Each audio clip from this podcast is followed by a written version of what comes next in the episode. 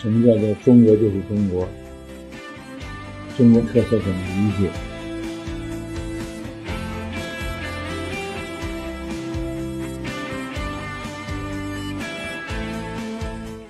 好了，那我们把这些道理都讲清楚以后，我们就应该知道，啊，这个所谓的农业现代化，对我们来说，除了东亚模式尚可借鉴，欧盟模式就是所谓莱茵模式，啊，有一定的借鉴意义。之外，我们只能继续沿着中国特色的社会主义农业现代化的这种道路走下去。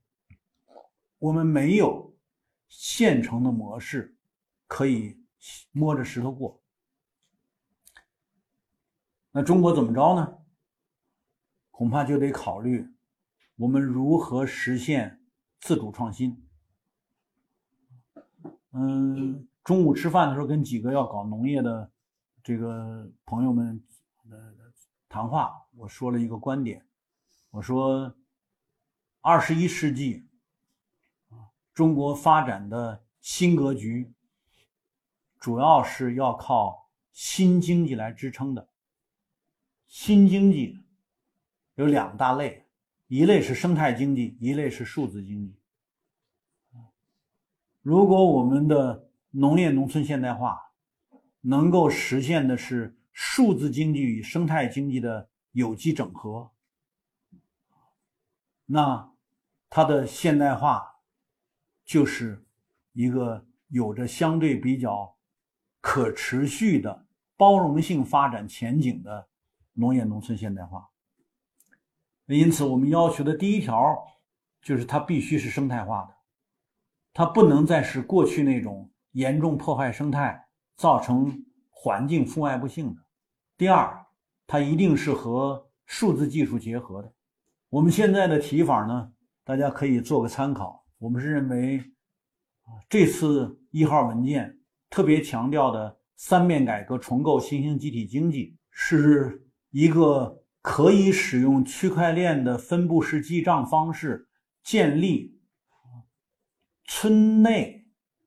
资源性资产定价过程的那个记账，这么一个啊，这么一个改革，也就是说，你把村内资源性资产的定价过程变成一个分布式账本儿。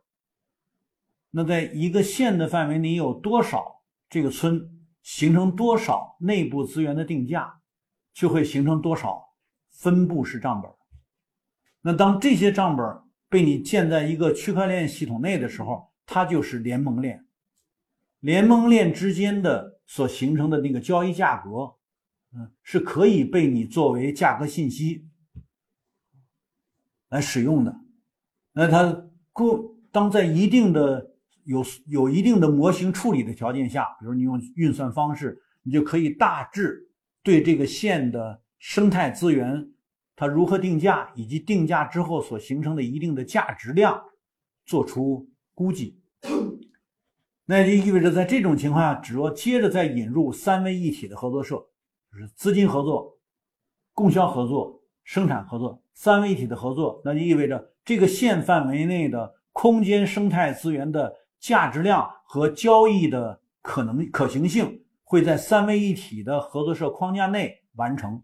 所以用三位一体，使用区块链技术，对分布式记账所形成的价格信息和价值量做出一个所谓制度安排，这个所谓生态化的生态经济的底数就有了。这就等于我们把数字经济和生态经济做了一个整合。这当然这是相对比较粗线条的。我们把它叫做把现有的农村经济中很多制度性难题做一个升维的处理，让它升到新经济的维度上，然后你就会对以往长期不能解决的制度性难题做出一个降维覆盖。那以前最不能解决的制度性难题是什么？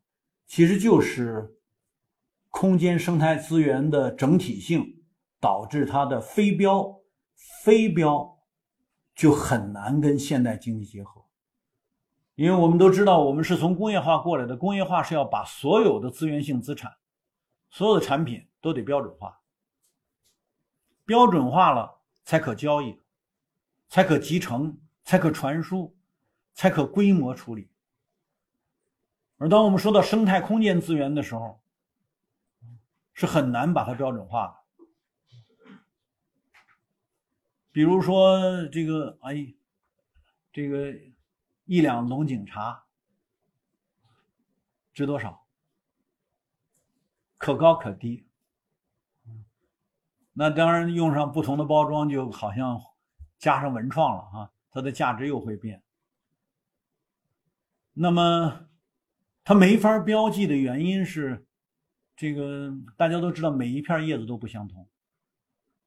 那哪怕是啊，你把它做成龙井这种这种片儿哈，它每一片叶子也不相同，它没法被你标准化。这就跟中国的饮食文化一样，很多人曾经说过，我们能不能搞一个统一的标准啊？该用多少克盐啊？多少克的什么什么？然后你最后做出的一桌菜一定是一个味道？那对不起，那就不叫饮食文化了。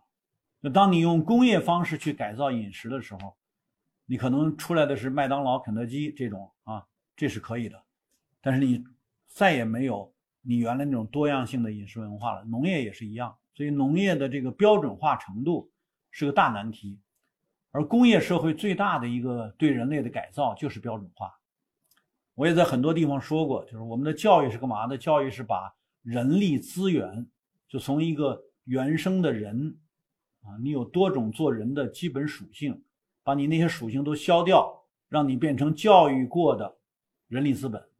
那教育变成什么呢？变成把人力资源变成人力资本的工具。于是乎，知识教育就大行其道，大家必须背标准化答案，只有这个标准化答案是对的。难道真的吗？所以会背的现在就都成了好学生，那教的也都是会背的，于是乎整个创新的能力就大幅度下降了。所以我们说工业化时代要求的教育是必须把知识标准化，那工业化时代要求的农业也是把所有的资源标准化，但这是最难的事儿。那因为不能标准化，就没法做处理，没法交易，对吧？所以我自己在这个金融部门工作了十年，先后经历两家大银行如何把数据做标准化处理，然后进入数据中心，然后他去利用这个数据做开发。难题在哪儿？在基础数据。基础数据千差万别，因为中国的地理差别太大了。你说你在甘肃的银行对应着某一种，比如说种植业贷款。你和这个海南的那个种植业贷款所面对的都叫种植业，